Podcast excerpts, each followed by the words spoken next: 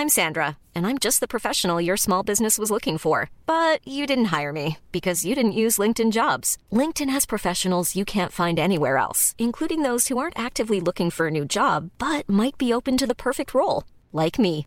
In a given month, over 70% of LinkedIn users don't visit other leading job sites. So if you're not looking on LinkedIn, you'll miss out on great candidates like Sandra. Start hiring professionals like a professional. Post your free job on linkedin.com/people today. Ravi de vous retrouver. Tout de suite la minute info Michael Dorian. Quatre salariés d'ExxonMobil réquisitionnés. L'arrêté préfectoral a été signé par le préfet de la région Normandie et envoyé au directeur du dépôt de carburant de Port-Jérôme. Selon une information du ministère de la Transition énergétique et conformément à l'annonce faite hier par Elisabeth Borne. À l'Assemblée nationale, le 49.3 est dans toutes les têtes. Cet article de la Constitution qui permet au gouvernement de faire adopter un texte sans passer par le vote devrait être actionné dans les prochains jours par Elisabeth Borne pour l'adoption du projet de budget 2023. Olivier Véran a annoncé ce matin que le Conseil des ministres avait donné son feu vert. L'Ukraine remercie la France pour l'envoi d'équipements militaires. Sur Twitter, Kiev a publié une vidéo originale euh, dont vous découvrez les images, un clip implorant Paris de faire preuve de romantisme en envoyant d'autres pièces d'artillerie César. La vidéo devenue virale sur les réseaux sociaux est diffusée avec ces quelques mots Sophie Marceau, Isabelle Adjani, Brigitte Bardot, Emmanuel Macron et les Césars. Et puis un homme a escaladé aujourd'hui la tour Montparnasse à main nue, surnommé le Spider-Man français. Alain Robert a voulu, par ce geste, sensibiliser à la crise du carburant et de l'énergie. Le soixantenaire avait déjà escaladé la tour Total Énergie le mois dernier contre le réchauffement climatique. Au sommaire ce soir, entre Bruno Le Maire, qui demande des excuses pour avoir été qualifié de lâche à l'Assemblée nationale, et Papendia est qualifié de communautariste, faut-il s'indigner d'un tel vocabulaire? Est-ce que la qualification d'une personne par un mot un peu rude doit immanquablement être assimilée à une insulte? L'édito de Mathieu Bocoté. Selon un sondage Ipsos pour la Fondation Jean Jaurès, 52% des Français trouvent qu'il y a des valeurs qui méritent que l'on meure pour elles. Faut-il s'étonner de ce chiffre plutôt élevé? Faut-il y voir un regain de patriotisme? Y a-t-il des valeurs pour lesquelles vous êtes prêt à mourir? Des valeurs personnelles? Des valeurs collectives? L'analyse de ce sondage par Guillaume Bigot. Au marché de Noël de Strasbourg, la mairie Europe Écologie Les Verts interdit la vente de tartiflettes, de champagne, de crucifix sous réserve, de boules de neige de Noël, mais autorise les loukoums. Si la capitale d'Alsace est justifiée et a cédé sur la vente de champagne, que comprendre? Le décryptage de Charlotte Dornelas. Le Sacré-Cœur, l'un des monuments les plus visités de Paris, ville la plus attractive au monde, a enfin été classé monument historique. Une décision après des années de controverses autour de bâtiments longtemps symboles de la division entre deux France. L'une ultra-catholique, l'autre anticléricale. Et Jean-Luc Mélenchon proteste. Marc Menon raconte. Et enfin, l'Europe doit-elle s'immiscer dans l'éducation de nos enfants? Le Conseil de l'Europe a décidé de frapper d'interdit le fait de punir les enfants en les envoyant dans leur chambre. Objectif, cesser les violences éducatives. En quoi s'agit-il d'une violence? L'Europe est-elle dans son rôle? L'édito de Mathieu Bocot. Quand j'ai parlé de Loukoum, ça vous a fait rire. Allez, c'est parti. Non, non, non, non.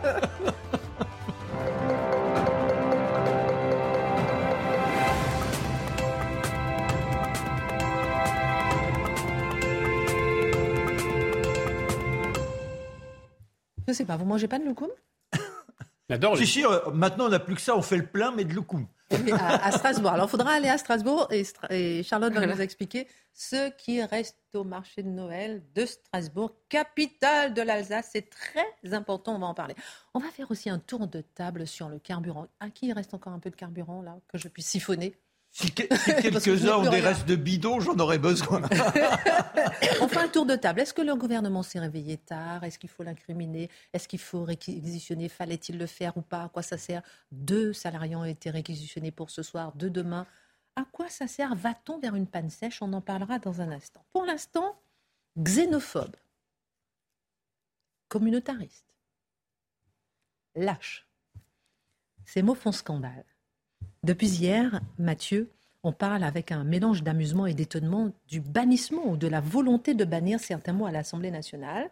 Sommes-nous devant une tempête dans un verre d'eau ou faut-il prendre vraiment tout ça au sérieux? Globalement, oui. C'est-à-dire que nous sommes devant une scène ubuesque, une scène ridicule, une scène qui serait amusante si le pays était en si bonne santé, était, en si, euh, était si vigoureux qu'il pouvait se permettre de s'amuser des enfantillages et des chamailleries de parlementaires qui cherchent, à, qui jouent à qui sera le plus indigné aujourd'hui.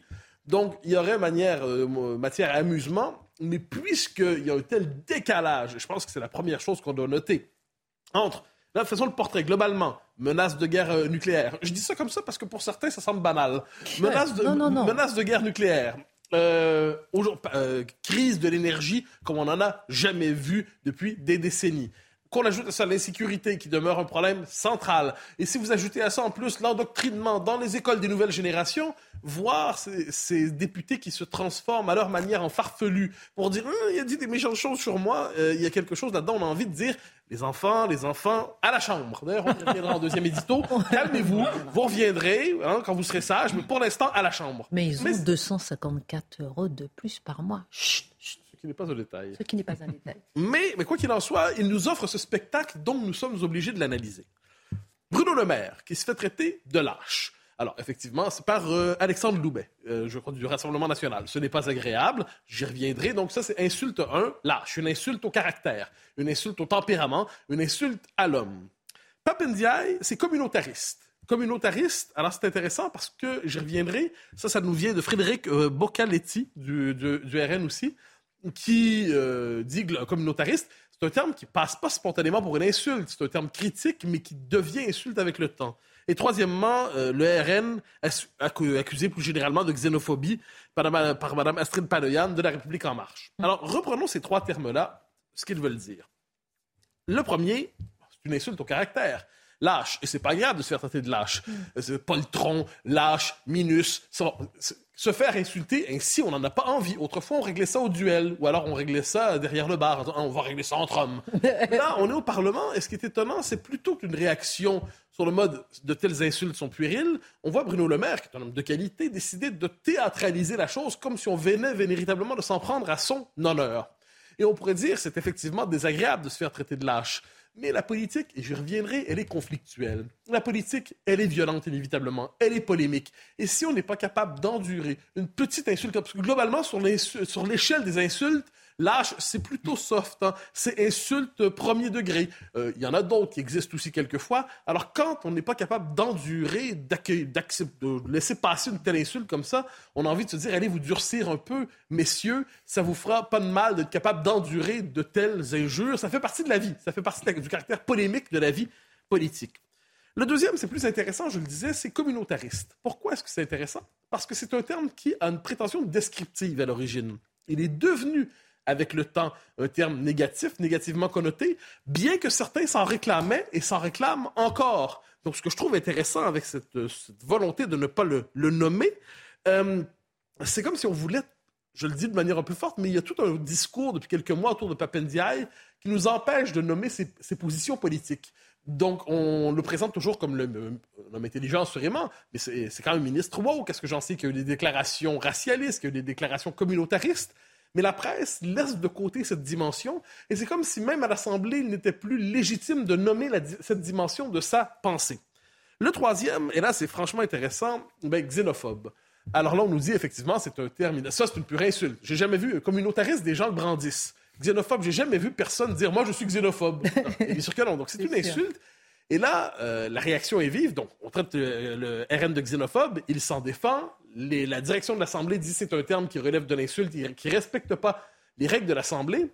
Et là, on se dit avec amusement, mais si, si la gauche ou le centre, entre guillemets, ne peuvent plus traiter le RN de xénophobes et de racistes à répétition, à la manière de formules sidérantes, des formules qui ont pour vocation de coller la sale étiquette à ce parti pour à jamais le faire, le, traiter comme un infréquentable, que va-t-il le, rester? Ils vont être obligés de discuter des arguments du RN, mais ça fait 40 ans qu'ils refusent de faire ça. Ils, ils devraient commencer maintenant. Pour l'instant, ils se contentaient normalement des insultes. S'ils n'ont plus des insultes, ils vont être en bien mauvaise position. Je note une chose, c'est un peu ce que dit Clémentine Autain de la France Insoumise sur Twitter Incroyable.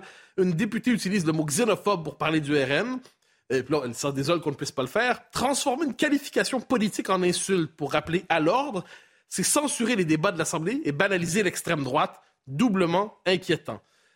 Euh, Louis Boyard a fait un commentaire semblable, mais puisque c'est un peu une copie de la première, j'évite de le noter. Euh, ce qui m'amuse, cela dit, c'est que la France insoumise poursuit, j'espère ne pas être inexact, mais je pense que c'est à peu près les, comme ça. La France insoumise poursuit en ce moment le magazine L'Incorrect, qui a qualifié les gens de la France insoumise de collabos. Alors, on peut être en désaccord ou en accord avec ce descriptif, c'est pas mon cas. La, question n'est pas d'endosser ou non. Mais je note que lorsque eux se font coller une sale étiquette ils poursuivent, mais lorsqu'on leur dit vous ne pourrez plus coller de sale étiquette à vos adversaires, ils s'en euh, désolent et chouinent un peu. J'aimerais comprendre encore une fois c'est quoi le critère à la France insoumise pour dire quel terme peut être utilisé, quel terme doit être censuré? Faut-il euh, s'indigner euh, justement d'un tel vocabulaire? Non, non, franchement, la vie politique est polémique. Il faut simplement redécouvrir ça.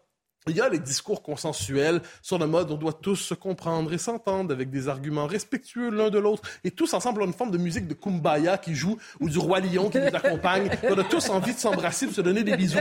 Mais c'est pas ça la politique. La politique c'est le conflit d'abord entre des hommes, faut pas l'oublier, c'est le conflit entre des idées, mhm. c'est le conflit entre des projets, c'est le conflit entre des passions, c'est le conflit entre des intérêts. Et par définition, la politique est conflictuelle, elle met en scène des gens qui s'opposent, et la bête humaine n'est pas une bête aseptisée, lisse, c'est pas une espèce de petite bête tout, tout doux, là, une forme de Tamagotchi hein, qui, serait là, qui serait tout charmant. Non, le problème de la politique, à l'échelle de l'histoire, c'est un lieu conflictuel. C'est un lieu de civilisation du conflit. Parce que quand on décide, décide de passer par le langage plutôt que par les points, eh c'est déjà une manière de ne pas faire couler le sang. Mais on ne peut pas faire disparaître le conflit de la politique. On ne peut pas faire disparaître, à moins de vouloir aseptiser la vie politique complètement, de l'appauvrir, de la condamner finalement à l'insignifiance absolue. Vous me direz qu'on y est peut-être aujourd'hui, ce n'est pas impossible. Mais je note une chose, c'est que je préfère, cela dit, quand la politique conflictuelle, elle devient conflictuelle sur des grands projets de société, sur des idéaux qui se confrontent. Et puis là, c'est presque ça nous donne une bonne raison de se confronter. Quand ne reste plus que le théâtre des petites ambitions, il se peut qu'alors le peuple se détourne de cela et dise c'est pas très sérieux. Est-ce une exception française? Non. Alors ça, je me suis amusé de jouer euh, au contraste d'un pays à l'autre, ah. le vôtre et le mien. Euh, j'ai fait la liste de termes qui sont à l'Assemblée nationale du Québec, qui sont euh, proscrits, qu'on ne peut pas utiliser à l'Assemblée. J'en cite quelques-uns qui sont plutôt menteurs, évidemment. Bandit, nono. Nono, ça, ça veut dire idiot. paresseux, fainéant, deux de pique. Ça, ça veut dire euh, de fausses valeurs, petit crétin. Bande de nuque, chien de poche. Couillonner les citoyens, girouette, gorlot. Gorlot, ça, ça veut dire ivrogne. Tout ça, c'est interdit, hein? Oui. Ensuite, on a d'autres termes. Pelleté du fumier, poltron, sépulcre blanchi, tapis de porte, tartufferie, torchon, tripotage et yes man. Yes man, ça veut dire petit soumis. À Ottawa, je retiens une formule qui m'amuse, le Parlement du pays d'à côté. Euh, cette formule qui m'amuse beaucoup, c'est quand vient le temps d'insulter quelqu'un, on n'a pas le droit de le faire, c'est outre à whisky. Outre à whisky. C'est formidable. Moi, je rêve d'insulter les gens de cette manière depuis. Alors, franchement. Je vous en prie, quand même. c'est toujours mieux que de dire. le mérite, non? Oui, très juste. C'est un pays de. Je, je retiens mes mots. Mais je reviens sur l'essentiel tous les pays, quoi qu'on le la vie parlementaire est toujours musclée d'une manière ou de l'autre. Dans certains pays, on se tape dessus. Il faut pas l'oublier. Il y a quelquefois des scènes comme ça qui nous viennent de pays un peu latins ou, de la lointaine Europe où les hommes décident de régler leurs arguments au point. Si finalement il y a simplement le théâtre parlementaire avec quelques gauloiseries, quelques formules excessives, une part de théâtre, hein, le RN qui décide de quitter l'Assemblée pour montrer qu'il n'est pas une opposition complètement embourgeoisée, euh, la France insoumise qui en profite pour dire ah là là, vous voyez, quand la Macronie empêche d'utiliser le terme xénophobe, c'est qu'elle déroule le tapis rouge à l'extrême droite. Bon, on connaît ça par cœur. Quant à moi, cela dit, la vie politique pourrait être conflictuelle et riche. En ce moment, elle est conflictuelle et pauvre. Voilà pourquoi ce spectacle est navrant. Si j'ai bien compris, vous êtes en contradiction totale avec le tweet que j'ai vu d'Elisabeth Borne. Les débats sont au cœur de notre démocratie, la confrontation aussi. Mais l'attitude du Rassemblement national est inacceptable. Les insultes n'ont pas leur place dans l'hémicycle. Insulter un ministre n'apporte rien au débat. Les Français attendent mieux de leurs élus. C'est son rôle de dire cela et c'est de notre, notre rôle de lui rappeler qu'il y a, comme, il y a des limites à l'esprit de sérieux. Et en dernière instance, simplement rappeler la loi de la politique, c'est le conflit. Et le conflit, c'est pas toujours à mi-donner, ça vient pas toujours avec une musique d'ascenseur. Et en dernière instance, on prend un verre à la buvette de l'Assemblée si on en est capable encore aujourd'hui. Hmm. Euh, je, je, crains que, je le dis, n'en soit même plus capable aujourd'hui. Ils ont tellement appris à se détester les uns les autres. Pourrait-il prendre un verre avec quelqu'un du parti d'en face? Je me le demande. Oui, parce qu'il ne joue plus au football, non? Faudrait... Très juste. Il faudrait que je vous fasse un jour les grandes échauffourées de l'Assemblée nationale. les duels, etc. Et tout à l'heure, dans ce que je vais évoquer, nous siégerons quelques instants le 10 juillet 1879. Je peux faire mon boulot, moi? Ouais, voilà, comme ça. Je suis lâche. Non, vous n'êtes pas lâche. Alors là, ça ne me pas du tout. Les Français sont-ils encore prêts à mourir pour leurs valeurs Voilà une question qu'on va se poser maintenant. Pour quelles valeurs êtes-vous prêts, vous, à mourir? Vous, je sais, mon Marc. Nous allons analyser avec vous, euh, Guillaume, et tirer des leçons du dernier sondage Ipsos pour la Fondation Jean Jaurès qui évoque ce sujet. Il serait une majorité, 52% prêts à donner leur vie pour leurs valeurs. Faut-il s'en étonner? Faut-il s'en féliciter? Écoutez, Christine, j'aurais tendance à vous dire que les sondages, euh, comme chacun sait, on peut les triturer, les, tordre, on peut leur faire dire beaucoup de choses et souvent. Triturez-moi celui-là. Je vais vous le triturer, ne vous inquiétez pas. Vous allez voir, il va, il va en ressortir façon poste. 18 ans et plus. Euh, c'est pour tous les publics, là, vous inquiétez pas. Euh, désolé, Marc. On, on, va pas dire un peu ce qu'on veut au, au, sondage, et là, en l'occurrence, n'importe quoi. Pourquoi? Parce qu'effectivement, il y a cette question qui est posée dans ce sondage y a-t-il des valeurs au nom desquelles vous seriez capable de mourir? Et la réponse 52% des 12 000 et quelques Français interrogés, censés être représentatifs de notre population, ont répondu par l'affirmative. Mais ce résultat, eh bien, il semble assez contre-intuitif, il semble assez surprenant. Alors d'abord pour la Fondation Jean Jaurès elle-même, qui a posé la question et qui ne s'attendait pas à un tel taux.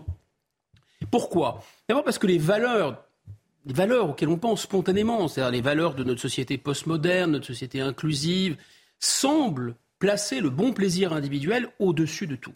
Et donc à partir de là, comme disait le président Macron, pour nous, virgule, il n'y a rien d'au-dessus de la vie.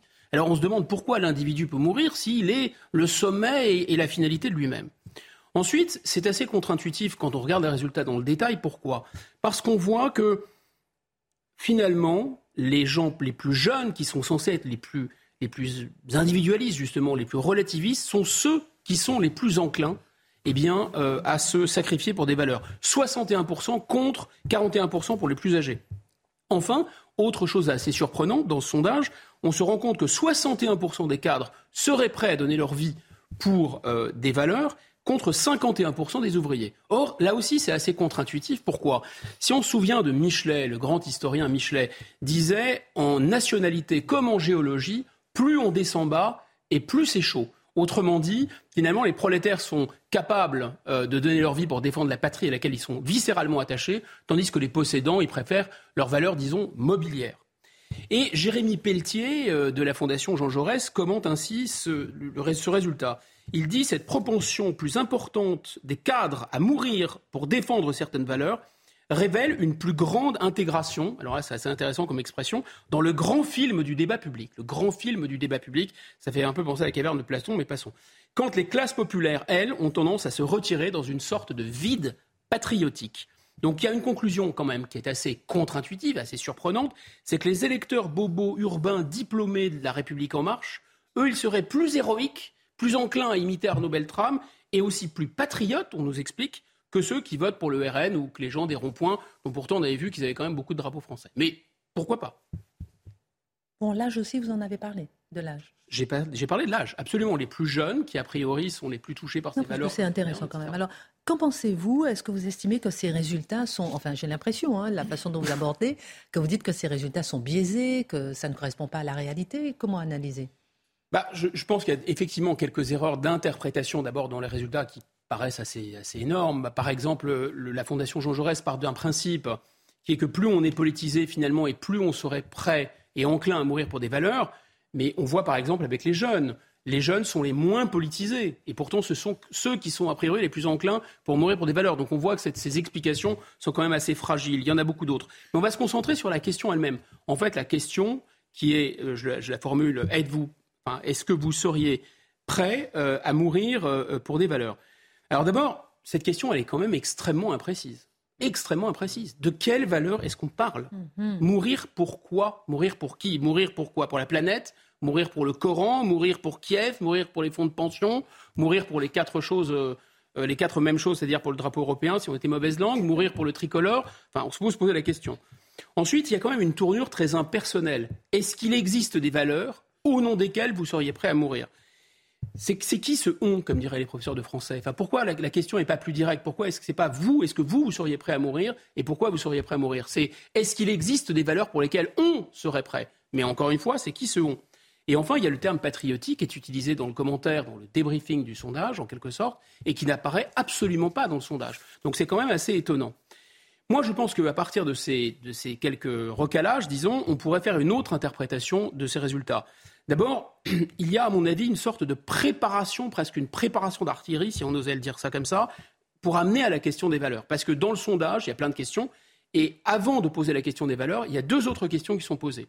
Un, est-ce que vous estimez que le monde actuel est dangereux? Deux, est-ce que vous estimez qu'une guerre mondiale est imminente? Et enfin, avec une sorte d'entonnoir, on pose la question implicitement des valeurs, les, fameuses valeurs à défendre pour lesquelles vous seriez prêt à risquer votre peau. Hmm. Et donc, on se rend bien compte qu'une guerre mondiale, bah, forcément, impliquerait la France. Ensuite, on se rend bien compte qu'une guerre mondiale, vu la position officielle du gouvernement français et vu la crise actuelle, serait sans doute dirigée contre la Russie. Et donc, on en arrive à, disons, à une possibilité de confusion, je dis bien une possibilité de confusion entre les valeurs et les valeurs défendues par Kiev en réalité. C'est, pas formulé comme ça. C'est pas dit comprenez-vous les Ukrainiens ou êtes-vous prêt à les imiter en défendant les bonnes valeurs contre les mauvaises valeurs de Moscou? Grosso modo, on ne va pas tomber dans ce qu'on dénonce. Ce n'est pas dit comme ça dans le sondage. Mais enfin, le principe de l'entonnoir et les deux questions qui sont posées avant créent quand même cet amalgame. Et enfin, on peut dire que finalement, on peut mieux comprendre maintenant le caractère un peu surprenant des réponses. Pourquoi? D'abord parce qu'on se rend compte aussi, en regardant le sondage dans le détail, que plus on croit à l'imminence d'une guerre mondiale, et moins on est prêt à se sacrifier. Par exemple, les électeurs du RN sont 72% à craindre le caractère imminent d'une guerre mondiale, alors que les, les, gens de la République en marche sont 59%. Moralité de l'histoire, c'est pas que les classes populaires sont moins courageuses et moins patriotes, c'est simplement qu'elles sont plus inquiètes, ces classes populaires, que ceux qui se disent plus va en guerre et plus promptes à, prendre les armes. On peut aussi facilement imaginer, dans ce cas, que ces fameuses valeurs qui vaudraient sacrifice ne sont pas nécessairement celles des classes populaires. C'est-à-dire que ces classes populaires pourraient considérer que cette guerre, notamment, ne serait pas leur guerre, parce que leur pays n'aurait pas été attaqué. Je exemple. Bon, et en fait, quand on regarde les autres résultats du sondage, parce qu'encore une fois, c'est un sondage assez large, qui porte sur de nombreux sujets, on se rend compte de quoi? Eh bien, on se rend compte que c'est exactement ce que confirment les autres résultats du sondage, à savoir que les fameuses valeurs en question, je pense qu'il y a peu de Français qui s'y reconnaissent. Pourquoi? Laissez-moi vous donner quelques exemples. D'abord, il y a 60% au minimum des Français, parfois 70, 79, 80, qui disent quoi? Qui adhèrent d'abord aux valeurs du passé. Plus de 60%. Valeurs du passé, on peut penser qu'il peut s'agir notamment de patriotisme.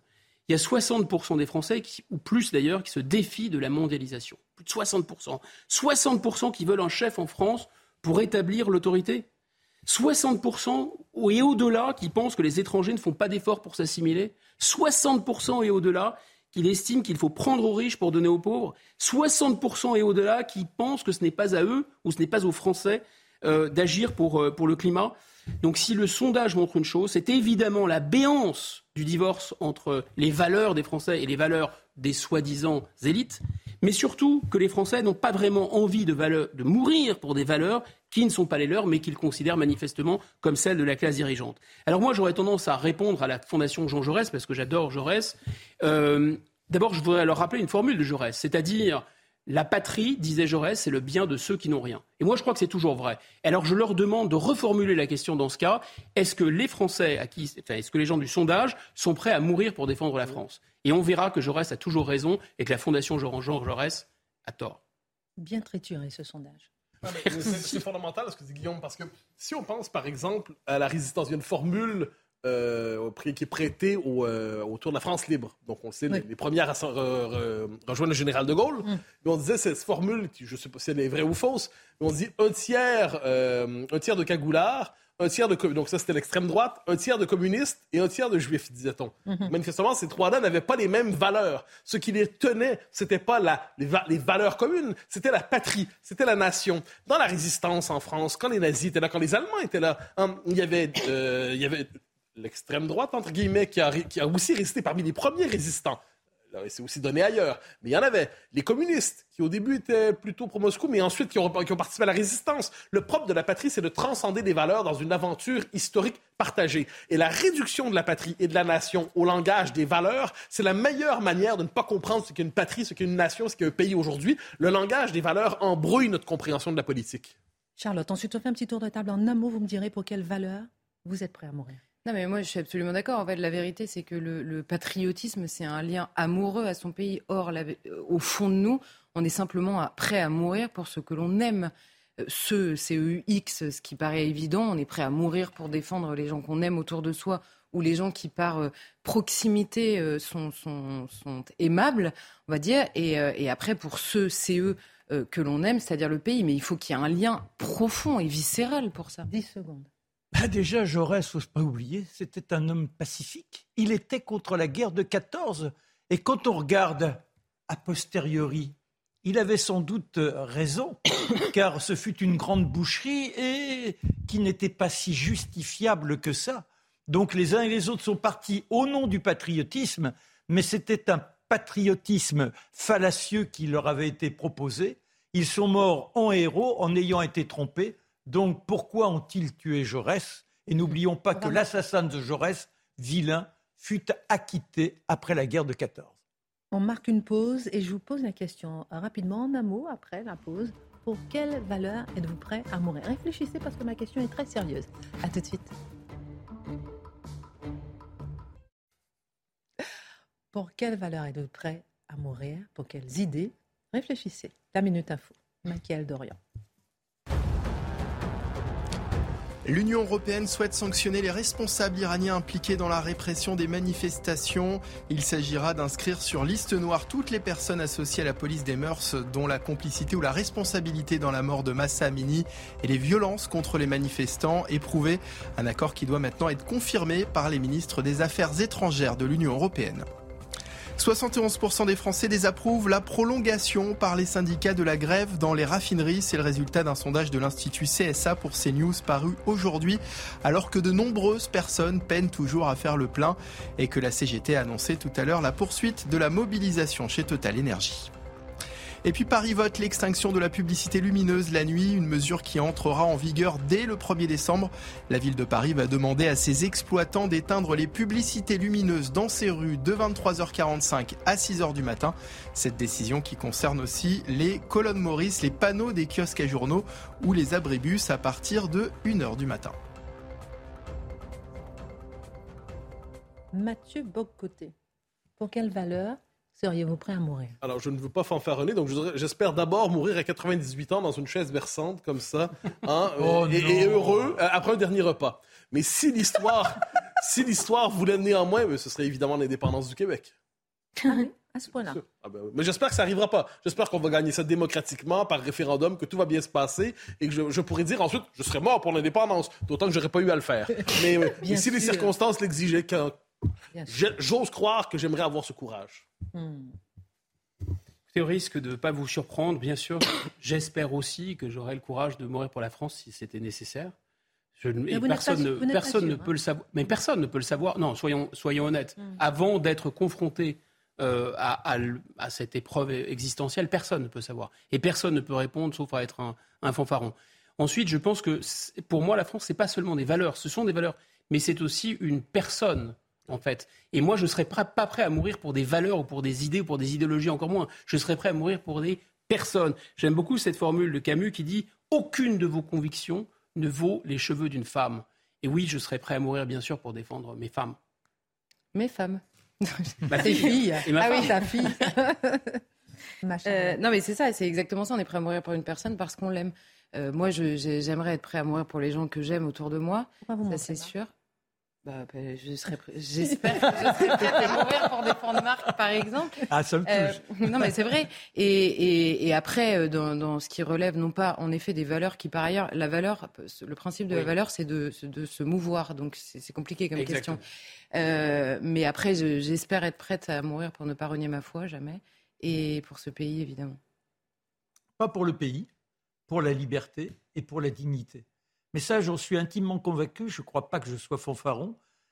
J'ai un certain âge maintenant et simplement dans des échauffourées de coins de rue, parce que je sentais ma dignité menacée, j'étais prêt à prendre un coup, de, un coup de poignard ou je ne sais trop quoi, faire front devant l'individu qui cherchait à m'interdire d'être moi-même.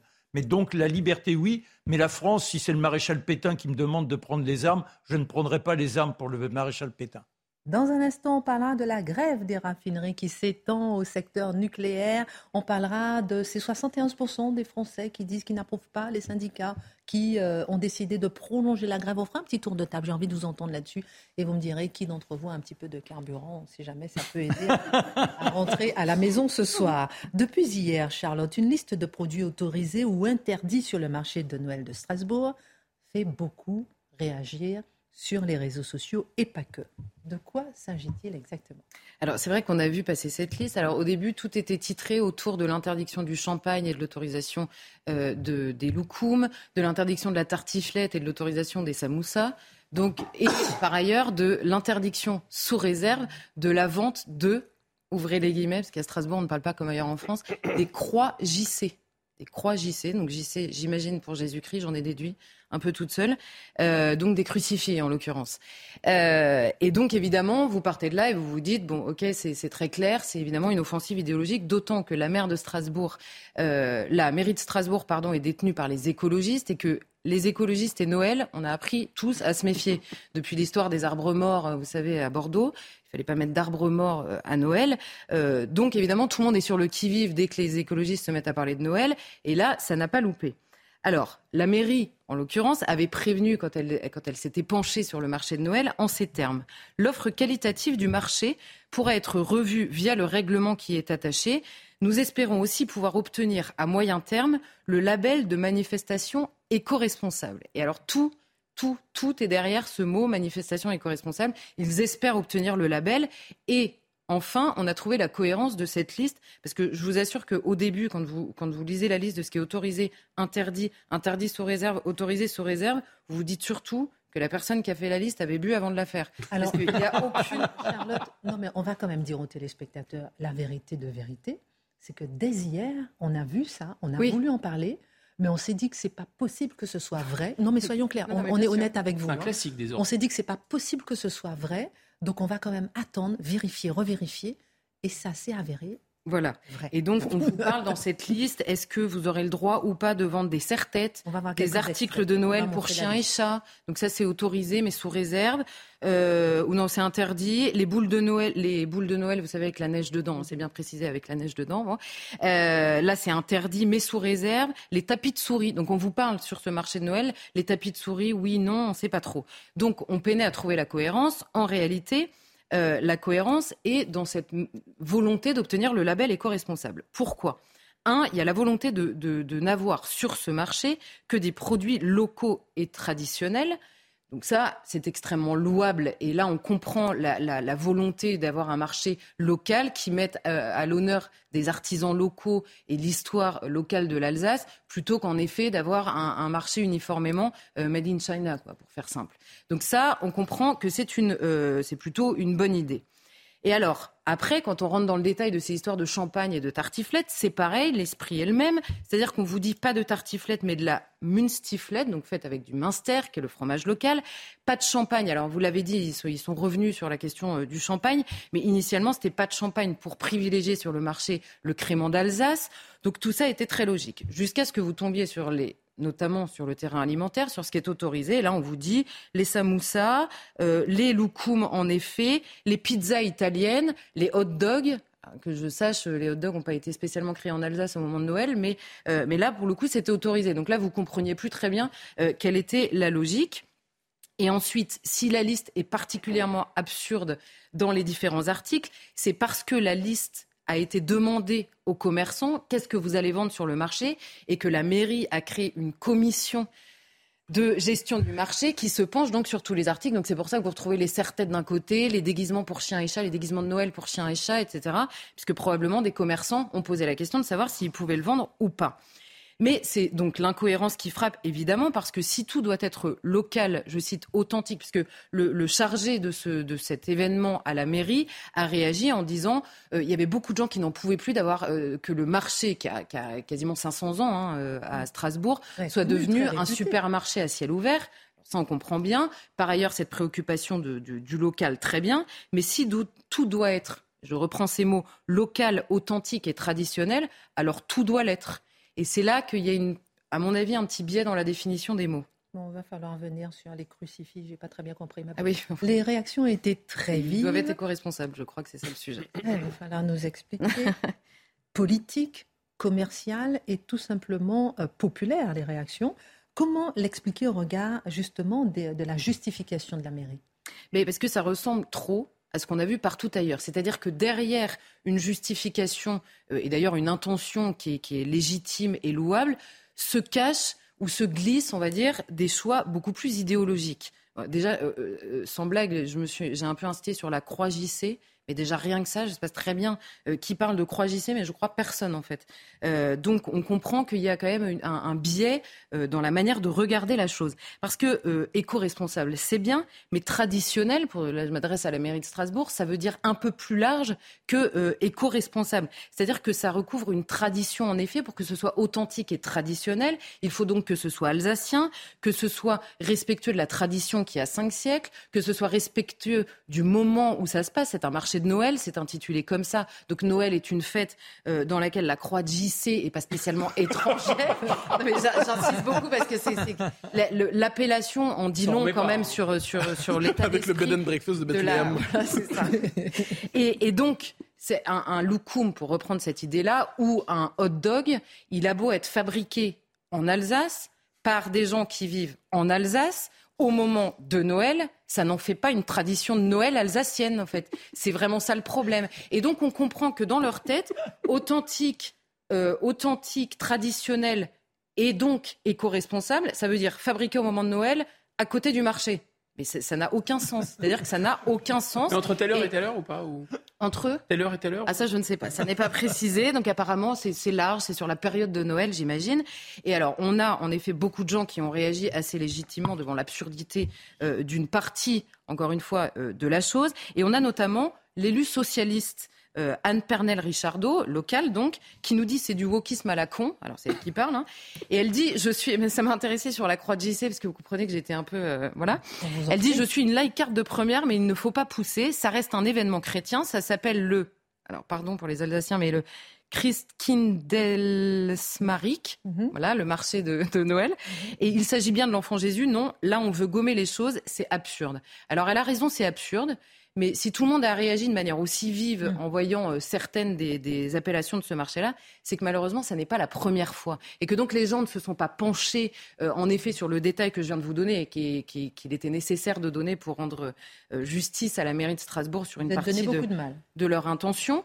mais, mais voilà, comme ça n'est pas la première fois et comme on retrouve ce qu'on a déjà vu trop souvent, eh les gens ont réagi très rapidement. Alors pourquoi vous dites que les Français sont inquiets de ces attaques et que la réaction idéologique finalement n'est pas très étonnante. Et parce que c'est le même sketch qui recommence sans fin. En l'occurrence sur la question de Noël, vous savez, tous les ans on a des, débats sans fin. Alors on avait l'arbre mort en effet, on avait la question des crèches, et que quand vient le moment de la question culturelle. Et là, ça apparaît au grand jour sur le marché de Noël. Parce que le marché de Noël à Strasbourg, c'est évidemment une tradition qui a cinq siècles. On est évidemment dans le domaine culturel. Et en se cachant parfois derrière le mot de laïcité, on ne veut plus comprendre ce qu'est la France et ce que veut dire la culture française.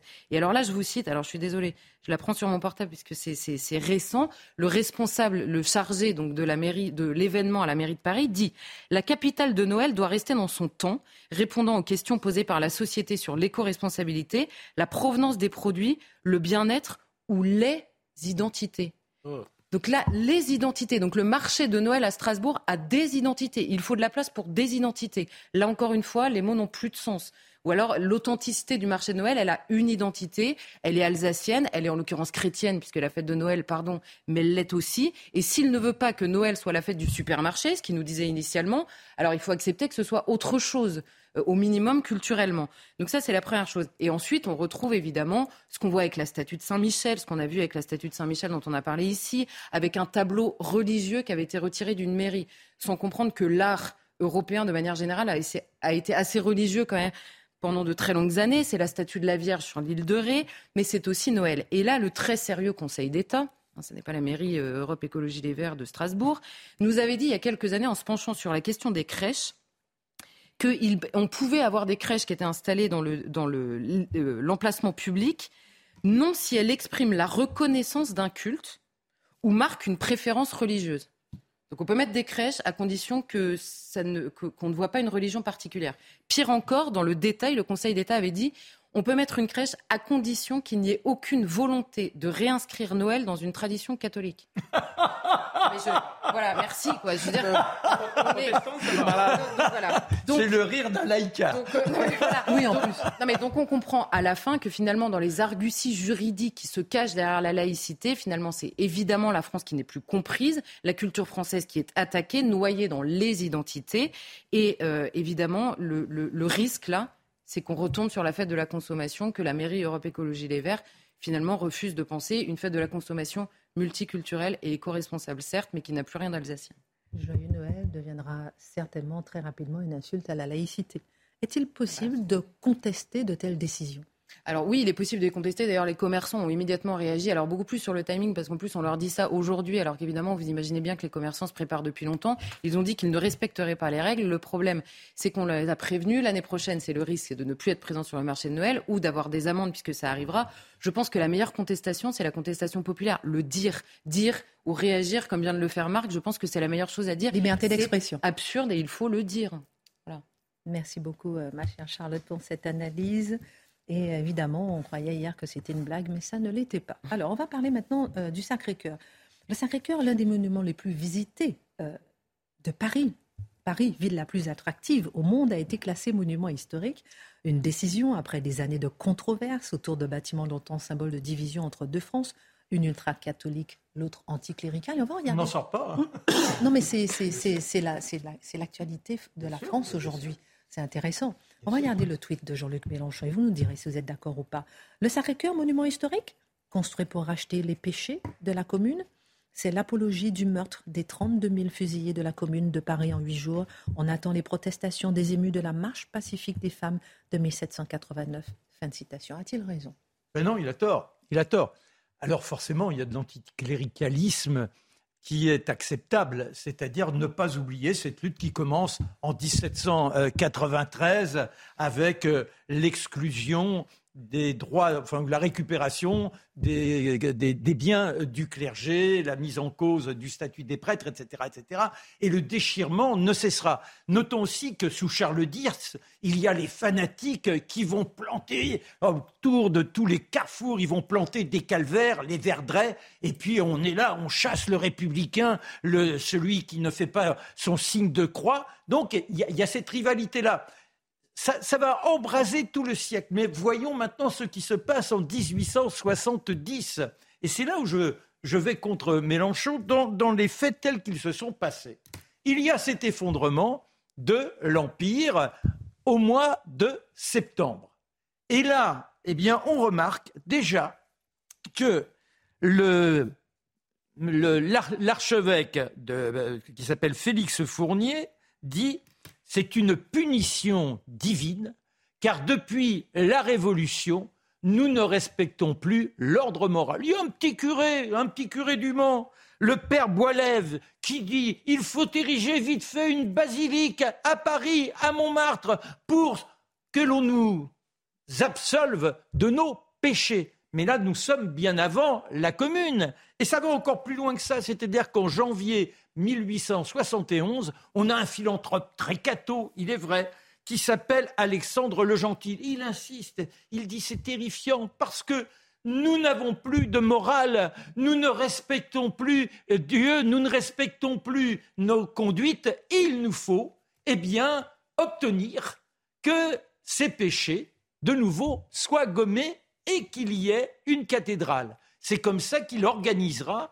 avec son beau-frère la manifestation de l'engagement des fidèles pour ériger un jour cette cathédrale.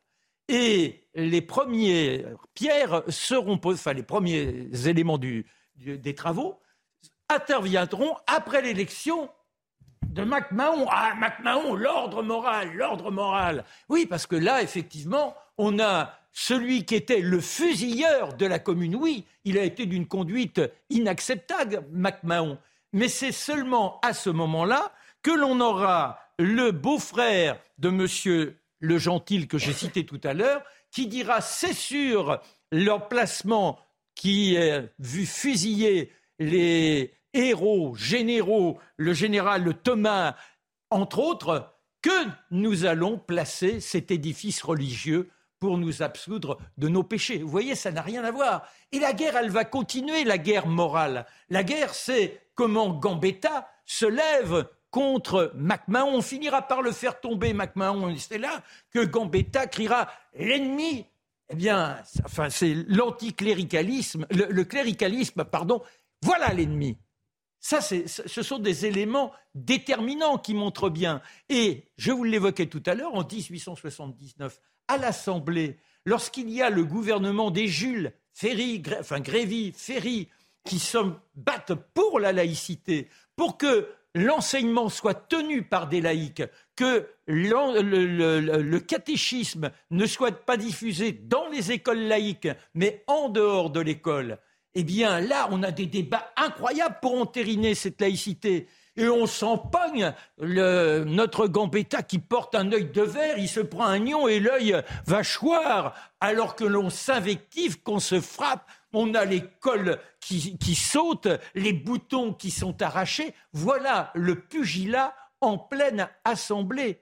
Et dans tout cela, eh bien, on continue petit à petit. Euh, oui, oui, oui. Et petit à petit, eh bien, la cathédrale, enfin la basilique, va commencer à être érigée parce que les croyants 1873, hein, rappelons. Oui, oui, oui. Mais, et la, première pierre, elle est, déposée donc euh, en 1875. Et notons que depuis 1885, les éléments d'une première chapelle, il y a une prière en continu 24 heures sur 24 organisée par les fidèles forcément, les plus anticléricalistes disent il faut arrêter cela, c'est un scandale. Vous vous rendez compte, ça va se dresser au-dessus de la capitale, ce n'est pas possible. Ce symbole religieux, et c'est Clémenceau. Clémenceau qui, en 1909, arrivera à apaiser les uns et les autres de telle sorte qu'un jour, la, basilique puisse se dresser. Alors certains ne diraient pas fièrement car ils contestent son architecture. Il y a eu un concours d'organiser, euh, entre autres Garnier qui a érigé lui euh, l'opéra qui était parmi les compétiteurs. Et elle ne sera véritablement terminée qu'après la Deuxième Guerre mondiale. Tous les vitraux avaient malheureusement été brisés par les bombardements. Et depuis, eh bien, ce culte permanent de cette basilique. Mais donc Mélenchon, oui, il y a l'anticléricalisme du XIXe, on ne pourra jamais l'oublier, mais ce n'est pas sur la dépouille des communards que l'on a décidé d'ériger cette basilique. Merci beaucoup pour ce point histoire, cette page histoire complètement d'actualité, euh, mon cher Marc. Un petit tour de table avant de parler de l'Europe avec vous. Est-ce que l'Europe a le droit de s'immiscer dans l'éducation de nos enfants? Est-ce qu'on a le droit de dire à un enfant d'aller dans la chambre, etc., pour le punir? Oh, il paraît que non. On en parle avec vous dans un instant. Juste avant, 71% euh, des Français disent qu'ils n'approuvent pas les syndicats qui ont décidé de prolonger la grève, selon un dernier sondage. On a vu aujourd'hui que la grève des raffineries s'étend au secteur nucléaire. On voit comment un simple manque de carburant produit la pagaille en France. La France est au bord de la panne sèche. Comme dit Marc Menon, la France en panne totale d'énergie. Alors, est-ce dangereux, selon vous, de jouer la carte de ceux qui galèrent et ceux qui bloquent la France? Est-ce que le gouvernement a bien fait de prendre les réquisitions, qui finalement, on a l'impression que ça se retourne contre le gouvernement? Guillaume Bigot bah Oui, mais ça arrive trop tard bien trop tard. C'est-à-dire que gouverner, c'est prévoir, comme dit l'autre, et, la réquisition, elle devait être euh, immédiate. Là, ce qu'on ce ce qu'on voit, c'est la différence entre la cause et les origines. C'est-à-dire que la cause, elle est le débrayage et la, la tâche d'huile qui, que permet la CGT dans d'autres secteurs, mhm. mais l'origine, ce sont bien sûr les sanctions. Et les sanctions vont entraîner des surprofits, et les surprofits, on refuse euh, de les taxer. Donc voilà, ce qu'il il y a bien une cause immédiate, mais il y a une origine aussi les Français jugent que l'exécutif n'est pas à la hauteur de la situation. Charlotte, à votre avis? C'est-à-dire qu'ils ont mis un peu de temps à réagir, mais c'est ce que nous disait euh, Dimitri hier, et j'ai trouvé ça euh, extrêmement juste.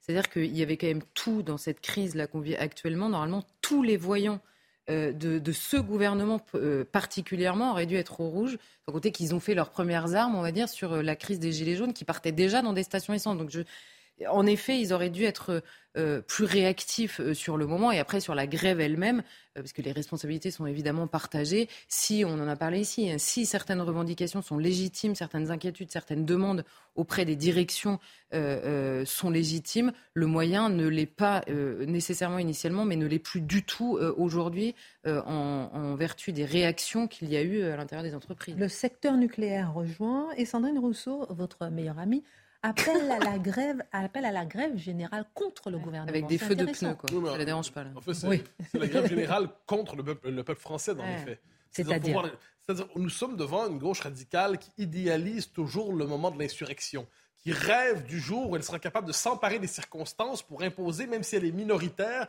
imposer son agenda à l'ensemble du pays. Et elle pense compenser son absence de majorité par son fanatisme idéologique. C'est ce qu'on voit en ce moment. Et Mme Rousseau, évidemment, brandit l'étendard.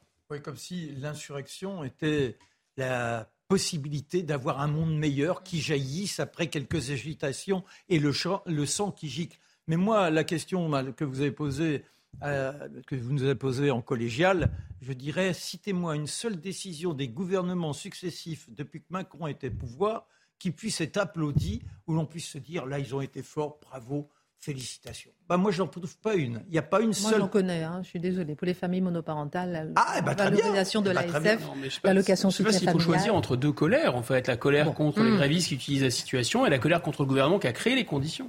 Oui, c'est ça. Bon, en tout cas, on pourrait en reparler. On va maintenant passer à notre dernier sujet. L'Europe a décidé de s'inviter dans la manière dont on doit éduquer ses enfants. L'Europe, ou plus particulièrement le Conseil de l'Europe que Madeleine Métayer qualifie aujourd'hui de grosse machine productrice de normes et qui entend, nous apprend la même journaliste, frapper d'interdit désormais le fait de punir les enfants en les envoyant dans leur chambre pour que cessent les violences éducatives. Que vous inspire cette nouvelle étrange? D'abord, c'est un excellent papier de Madeleine Métayer dans le Figaro. J'invite à le lire. Il est drôle, il est bien tourné, il est bien écrit. C'est un papier d'écrivain dans un journal.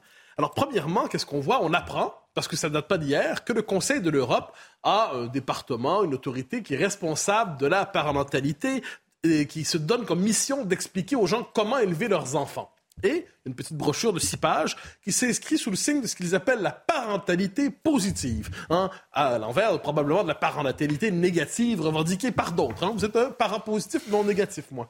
Euh, ensuite, depuis des années, le Conseil de l'Europe avait proposé cette idée que d'aller va dans ta chambre.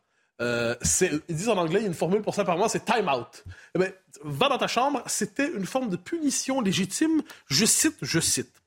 Dans l'ancienne version du document avant sa modification. Les enfants vont mieux si leurs parents sont chaleureux et encourageants. Non, mais merci franchement de le dire, on l'avait oublié.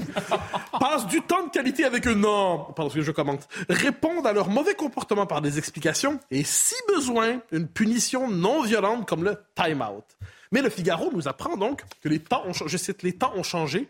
Le 8 août dernier, dans un mail que nous avons pu consulter, le Figaro, Regina Djendotir, j'espère ne pas avoir euh, massacré son nom, actuelle chef de la division des droits des enfants, assure que la page du time-out est obsolète et va être retravaillée. Hein. C'est fini le time-out, plus jamais dans ta chambre. Dans un mail adressé au Figaro ce 7 octobre, le Conseil de l'Europe confirme qu'il ne promeut plus le time-out. Eh bien, merci, franchement. Désolé, je m'emporte. Oui. Mais, non, mais, n'allez pas trop vite parce que, ce que votre esprit va très, très vite, mais nous, moi, je suis. Mais, mais sur le coup, je la colère encore plus vite. Euh, alors là, donc, ce qu'on apprend, c'est que, premièrement, on, suppose que le Conseil de l'Europe croit qu'en Europe, il y a un seul citoyen qui se tourne vers lui pour savoir comment élever ses enfants. On aimerait le rassurer, personne ne vous consulte. Il n'en demeure pas moins qu'il se croit en droit de produire des normes. Et là, autour de ça, il y a une querelle autour. Ah, c'est des débats un peu passionnants. Caroline Goldman, qui est une spécialiste de l'enfance, qui a plaidé ces dernières années, si j'ai bien compris, à la télévision, dans un, dans un livre, pour le caractère civilisateur de la punition. La punition intelligente, une punition mhm. qui permet, qui participe à l'éducation. Mais il y a un lobby anti-punition, ah oui, et probablement des punitophobes, qui, euh, qui se mobilisent et qui, qui, qui dénoncent notamment le time-out et qui dénoncent donc le fait d'aller dans sa chambre. Et je cite notamment l'une d'entre elles, qui est citée dans l'article de Métayer, Laurence Dudek. Je cite. Le capitalisme de propagande est en tenue de combat ce soir. Elle commente une participation de Madame euh, Goldman à la télévision. Est en tenue de combat ce soir, prêt à tout pour faire rentrer dans le rang celles et ceux qui pourraient nourrir l'espoir d'en sortir. Caroline Goldman, c'est Macron, c'est Darmanin, c'est le préfet allemand. Ne la croyez surtout pas quand elle dit qu'elle sanctionne les siens pour qu'ils obéissent. Elle les dresse à devenir des dominants et à faire obéir les autres. Alors voilà ce qu'on nous explique. La sanction dans l'éducation est finalement un geste répressif qui vise à vous transformer en gardien de camp. Après, on s'étonne qu'on cherche l'autorité. S'agit-il d'une violence? Non, euh, non, très simplement non. C'est-à-dire, il y a cette idée que tout geste d'autorité aujourd'hui est pensé comme une violence tout geste d'autorité, donc tout rapport vertical, tout rapport de sanction, les sanctions légitimes et l'éducation d'un enfant vient aussi avec le sens de l'interdit. C'est-à-dire s'il n'y a pas des interdits, si de temps en temps, on franchissant un interdit, il n'y a pas une sanction, l'éducation n'aura pas lieu. Si on décide d'abolir toute verticalité pour se perdre dans une horizontalité flasque, gluante, à la manière d'une forme de mélasse qu'on nommera sentiment humanitaire, eh bien, on n'élève pas les enfants, on ne les éduque pas, on ne les prépare pas à devenir adultes. Donc, ce sont des réalités qui participent, soit à, je dirais, à l'éducation des enfants depuis, depuis toujours. Nous l'avons toujours su. Ce qui est fascinant, c'est qu'on a aujourd'hui besoin de spécialistes en parentalité, les uns éclairés, les autres un peu moins, pour nous expliquer comment on doit prendre soin de nos enfants. Or, l'humanité, jusqu'ici, a su trouver ça sans passer par l'espèce de vocabulaire codé, technique qui est à la mode aujourd'hui, et sans idéologiser, justement, l'éducation des enfants. La punition a toujours fait partie de l'éducation. Évidemment, il ne faut pas en abuser. Évidemment, elle doit être intelligente. Mais tout ça, nous le savions déjà, sans les conseils, quels qu'ils soient, du Conseil de l'Europe. On va vous poser la question simplement. Est-ce au Conseil de l'Europe d'expliquer aux parents comment élever leurs enfants juste après la minute info de Mathieu Devez? La virgule. Jean-Luc Mélenchon au soutien des grévistes, il s'est rendu ce soir place de l'Hôtel de Ville à Paris avec une délégation de parlementaires LFI, un rassemblement pour les hausses de salaire et contre les atteintes aux droits de grève. Le gouvernement a lancé une première réquisition de salariés grévistes chez Esso ExxonMobil. Objectif débloquer des stocks de carburant et ravitailler les stations-service. Huit suspects arrêtés par le FSB, dont cinq Russes après l'explosion du pont de Crimée. Samedi dernier, une puissante explosion l'a fortement endommagé. La circulation routière et ferroviaire a depuis repris partiellement. Les services de sécurité russes affirment qu'il s'agit d'une attaque terroriste organisée par les renseignements militaires ukrainiens. En football, Marseille se déplace ce soir sur le terrain du Sporting Portugal en Ligue des Champions. Avec 3 points, l'OM est pour l'instant dernier de son groupe et après avoir remporté son premier match dans la compétition la semaine dernière, Marseille doit désormais retrouver le goût du succès à l'extérieur. La rencontre est à suivre dès 21h sur Canal+. On va, poser la question, on va poser la question simplement, mon cher Mathieu. Est-ce au Conseil de l'Europe d'expliquer aux parents comment élever leurs enfants? Vous l'aurez compris par ma modération. non. Euh, non, je pense qu'on on est dans un cas assez intéressant où on voit une organisation qui existe à l'origine pour sur une forme de coopération qui ne cesse, qui est plutôt inutile, hein, disons-le, donc qui ne cesse de, pour justifier son existence, de multiplier des missions que personne ne lui a jamais vraiment confiées. C'est ce qui fait que, soit dit en passant, le Conseil de l'Europe aime souvent placer des femmes voilées sur ses, sur ses, documents, sur ses cahiers, et ainsi de suite. Donc on voit à quoi c'est un relais d'idéologie. C'est pas l'Europe qui parle à travers ça, c'est le progressisme qui se maquille en Europe.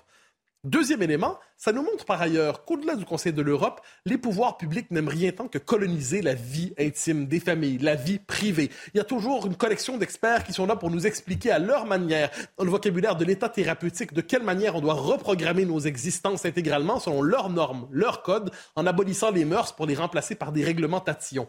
Pour moi, il y a un problème en tant que tel avec cet état thérapeutique.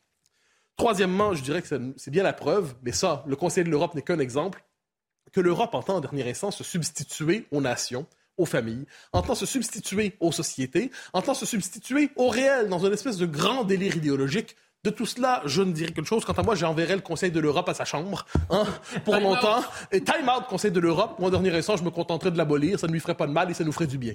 Merci beaucoup, euh, mon cher Mathieu.